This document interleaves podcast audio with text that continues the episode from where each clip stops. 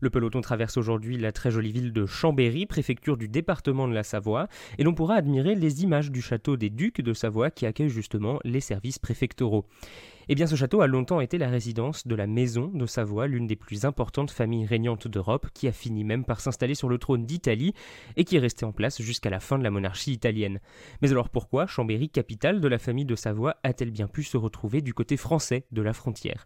Aujourd'hui donc, un peu d'histoire de la Savoie qui sera en fait de l'histoire de l'Europe, puisque vous allez le voir, la région a été souvent au centre de combats internationaux.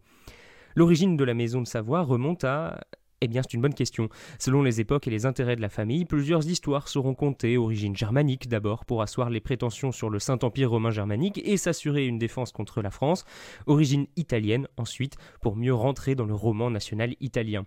Une chose est sûre, le premier comte identifié de la maison de Savoie, c'est Humbert, dit au Blanchemin, qui a vécu au XIe siècle.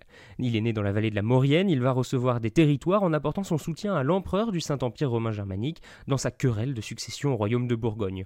Le voilà donc comte de Savoie, avec des possessions dans la vallée du Rhône, le Bellay et le Viennois. Humbert va récupérer des évêchés petit à petit à Aoste, Sion.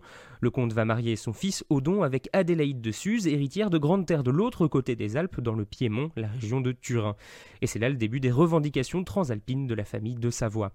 En régnant sur la région des grands cols alpestres, les comtes de Savoie vont devenir des acteurs clés du théâtre européen, créant ainsi des relations avec la France, l'Angleterre, le Portugal et surtout avec le Saint-Empire pour qui le passage vers l'Italie est absolument primordial.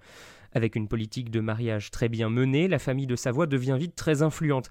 À la même époque, le comte Thomas Ier acquiert une partie du bourg de Chambéry. Le château, lui, est acheté en 1295 par Amédée V de Savoie qui va faire de la ville sa capitale. La Savoie va ensuite connaître des possessions vers le sud avec l'achat du comté de Nice en 1388 qui va garantir un accès à la mer pour la famille de Savoie.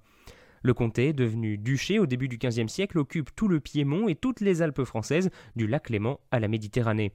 Seulement l'époque dorée va connaître une fin brutale au milieu du XVIe siècle, avec des révoltes sur fond de guerre de religion et une occupation par les troupes de François Ier, les États de Savoie s'effondrent et disparaissent. La famille de Savoie reste-t-elle présente et réinstaurée en 1563 La capitale déménage cependant de Chambéry à Turin pour des raisons économiques mais aussi militaires, la France se rapprochant toujours plus des terres savoyardes originelles. Au fil des décennies et des siècles, la Savoie française sera occupée à maintes reprises, diminuant de plus en plus l'intérêt et l'influence de la maison de Savoie sur ces territoires pour se concentrer sur ces terres transalpines. La famille de Savoie va se construire un royaume en Italie avec l'acquisition de la Sardaigne. Au milieu du XIXe siècle, les ambitions nationales du roi de Piémont-Sardaigne, Victor Emmanuel II, et de ses conseillers, Cavour Garibaldi, vont les pousser à se rapprocher du nouvel empereur de France, Napoléon III, pour obtenir son soutien face à l'Autriche. L'accord prévoit le soutien français en contrepartie de la cession de la Savoie et de Nice. C'est ainsi qu'en 1860, après l'accord des deux souverains et un plébiscite au résultat bien évidemment douteux, Chambéry est rattachée à la France et devient la préfecture du département de la Savoie, poste qu'elle avait déjà occupé pendant l'occupation à la Révolution.